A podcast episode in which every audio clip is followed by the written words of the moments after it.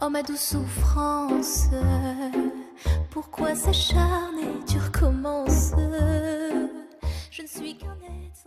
Bienvenidos al ciclo Abogados Argentinos por el Mundo, una producción de la revista Abogados In-House. Vamos a conocer historias personales y experiencias profesionales de personas que se animaron a cumplir un sueño. Vamos a conocer sus desafíos, sus temores, esfuerzos y las barreras que debieron sortear para alcanzar dicho sueño. Hola a todos, bienvenidos a un nuevo ciclo de Abogados Argentinos por el Mundo. En este podcast vamos a conversar con Martín Gardey. Martín es abogado argentino, reside actualmente en Marsella, Francia. Y hoy ocupa el cargo de Global Legal Counsel for Seba Logistics. Hola Martín, ¿cómo estás? ¿Qué tal, Augusto? Muy bien, por suerte. Un placer estar acá con ustedes. Bueno, ¿estás en Marsella o sigues en Rotterdam? No, no, no te, quería, no te quería corregir. Estoy en Rotterdam todavía. Este, la compañía está en Marsella, estoy yendo regularmente a Marsella, eh, pero, pero bueno, empecé hace nada, un mes nada más y me estoy tomando un, un tiempito para encontrar eh, vivienda y todo lo demás que, que implica una mudanza de un país a otro. Así que por ahora sigo en Rotterdam este, por unos meses más.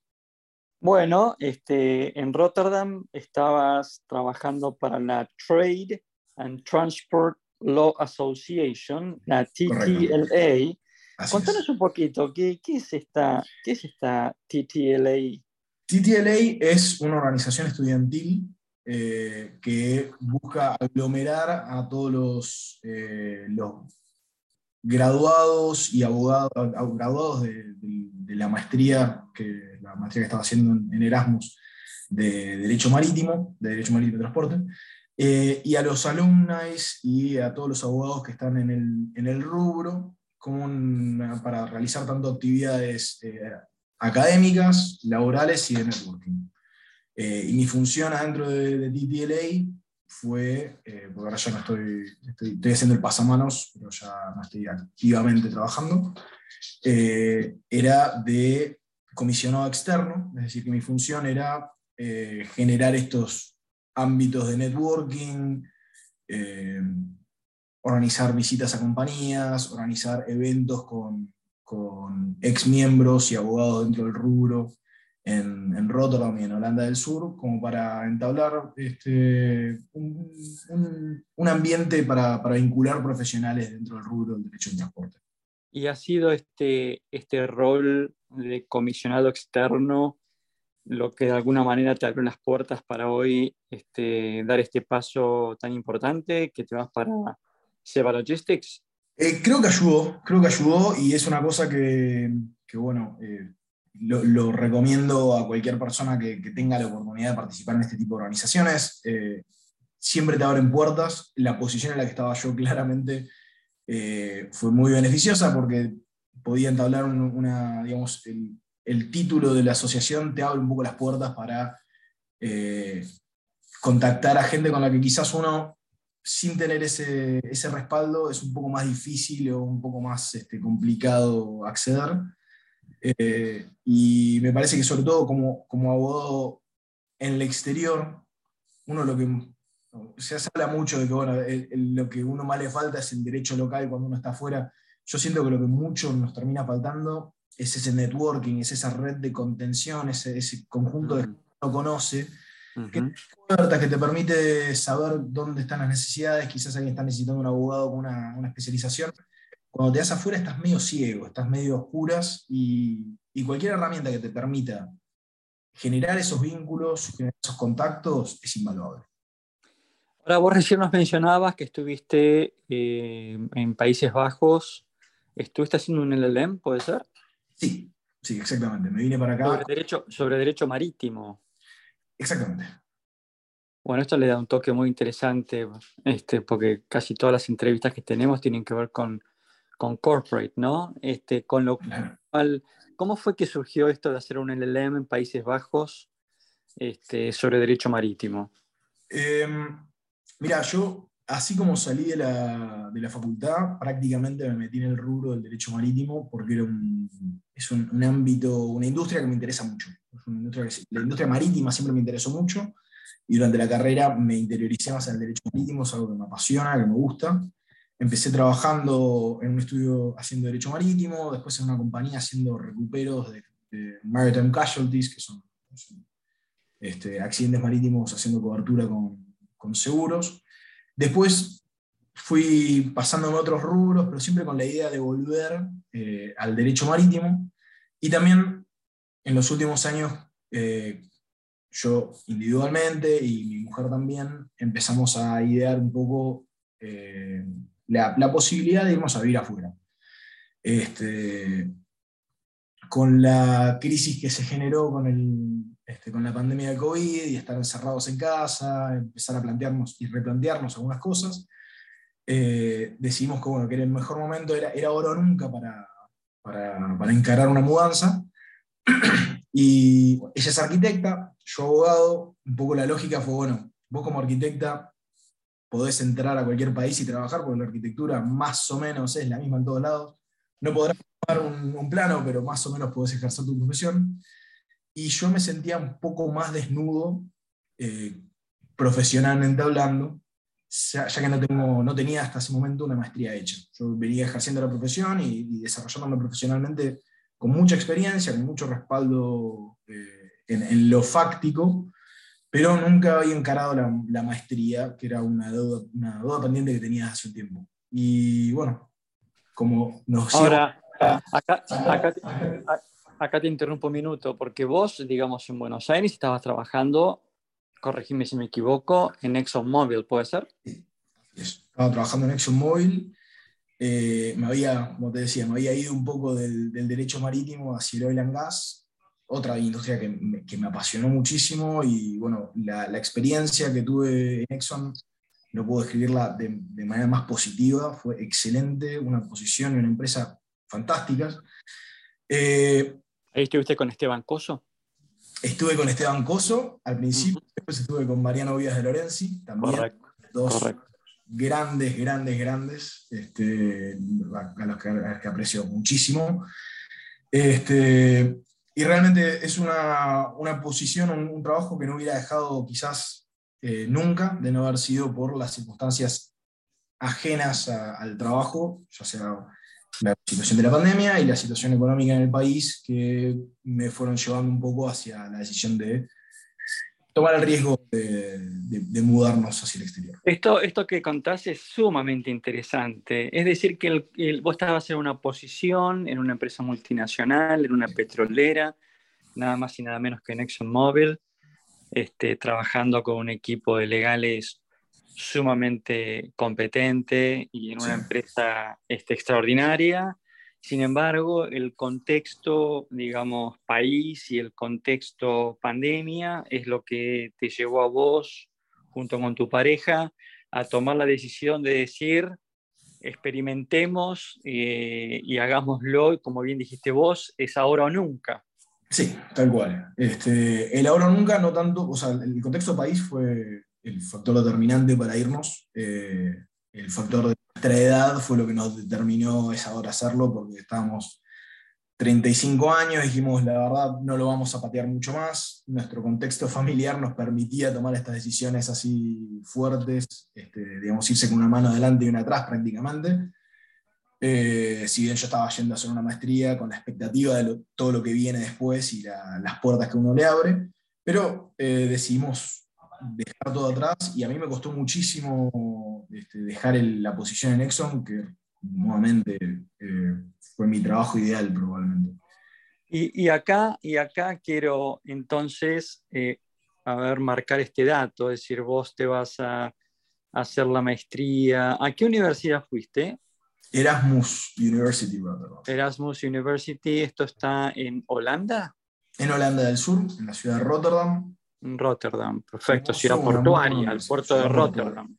Exactamente, exactamente, y por eso, bueno, la especialización de Derecho Marítimo eh, es excelente, y, bueno, era el, factor determinante para elegir dónde ir a hacer la maestría, uno de los factores fue claramente el puerto de Rotterdam. Y la, la, aplicación para este LLM, perdón, para este máster en, derecho, en derecho marítimo, fue un trámite un trámite complejo o dada la especialidad uno puede decir, bueno, aquí las puertas están, las oportunidades están un poquito más al alcance de la mano? Eh, el trámite fue quizás burocráticamente complejo. Yo no, no, tuve demasiada complejidad. Por suerte tengo la ciudadanía europea y eso me parece que facilita bastante. Y es un factor que, claramente no se puede, no, lo puedes ignorar. Ayuda muchísimo. Con compañeros que quizás tuvieron que, que saltar un poco más obstáculos. Este, pero el trámite en sí, sí, hay que presentar, como era, dos cartas de recomendación, de, ya sea profesores o, de eh, ex jefes o colegas o quien sea, eh, con una carta de, motivación, este, todo el background del título, los, este, los promedios, cualquier otro CV que tengas para agregar. Eh, y tarda un par de meses, creo que estuve como tres meses esperando para, para tener la confirmación, con tres meses ¿Y qué te pasó a vos y a tu mujer cuando los confirmaron? Alegría, miedo. Se todo real. De repente era todo Hasta ese momento era, bueno, estamos viendo, a ver qué pasa. Y ahí fue. Yo, la verdad, no, creo que no llegamos a tener ni miedo ni alegría. Fue, bueno, ahora tenemos que ponernos quinta a fondo a eh, resolver, porque obviamente hasta ese momento no habíamos planeado realmente la mudanza y había que empezar a planificar y a tomarse en serio todos los, todos los trámites y todas las cosas que hay que ir haciendo para, para preparar la partida, que, que, no son menores y son extremadamente estresantes.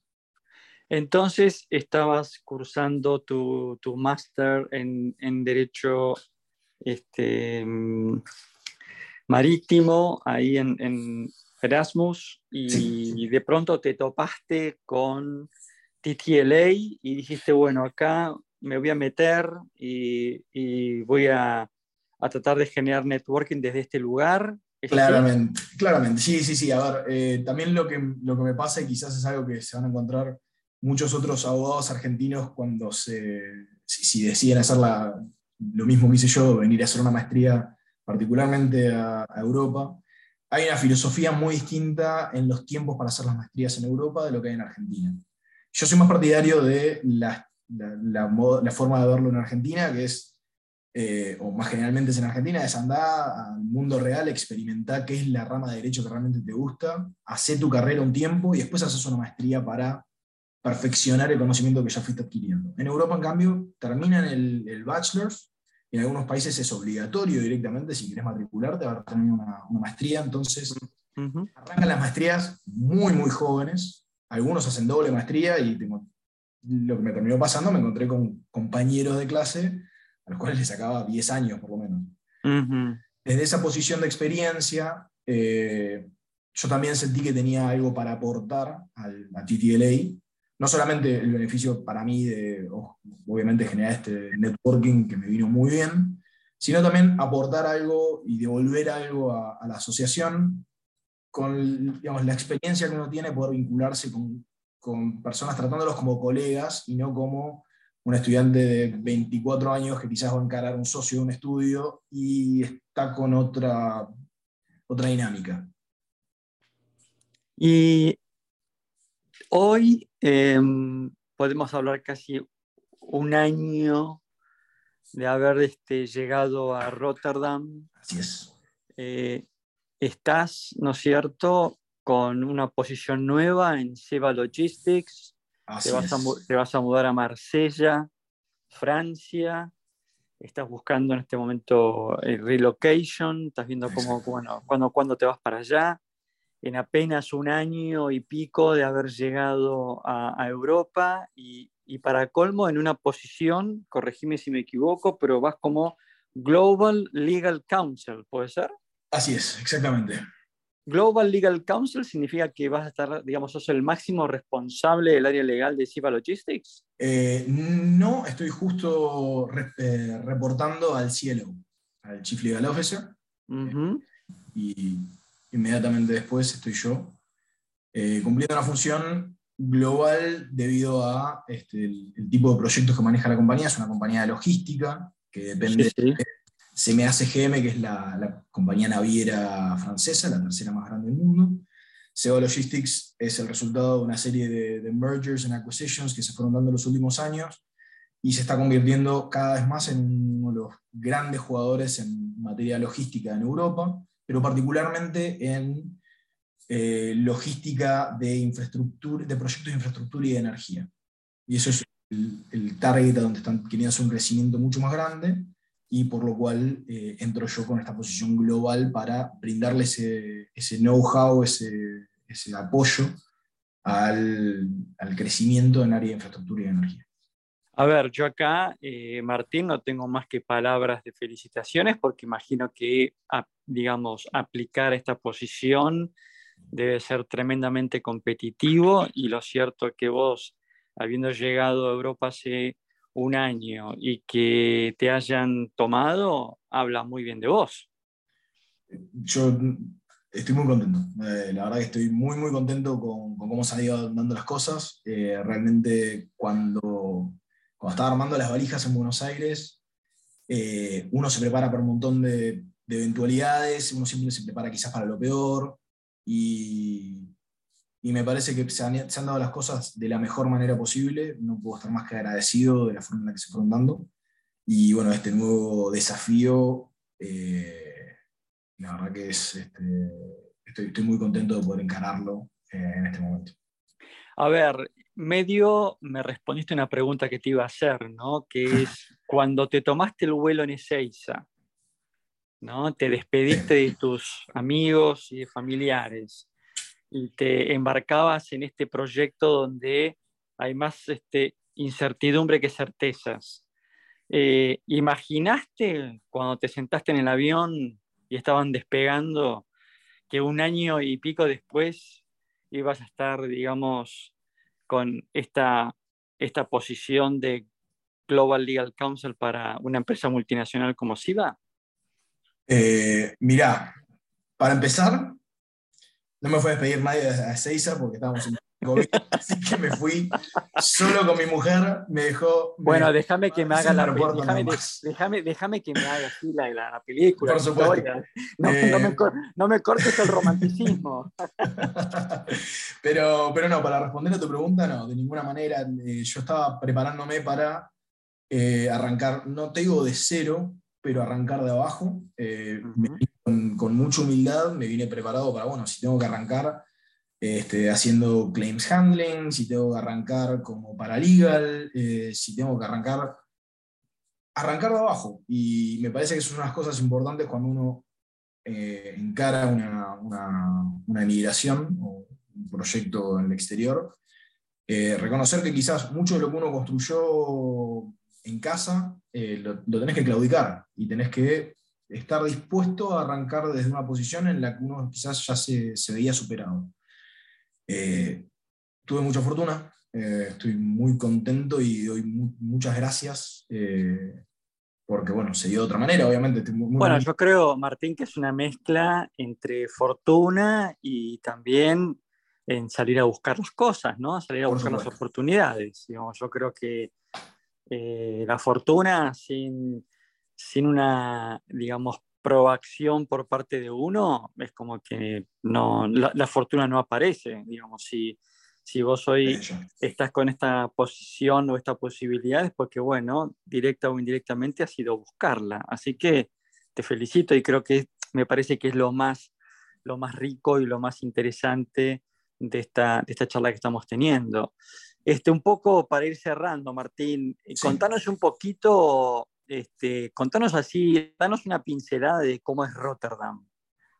Uf, eh, Rotterdam. Rotterdam es una ciudad que yo cuando vine por primera vez a Holanda hace varios años de turista, obviamente fui a Ámsterdam y teníamos un par de días libres y pregunté, creo que en un walking tour, le pregunté, che, Rotterdam, que es la otra, la segunda ciudad más grande de, de Holanda, Rotterdam es interesante, vale la pena ir a verla.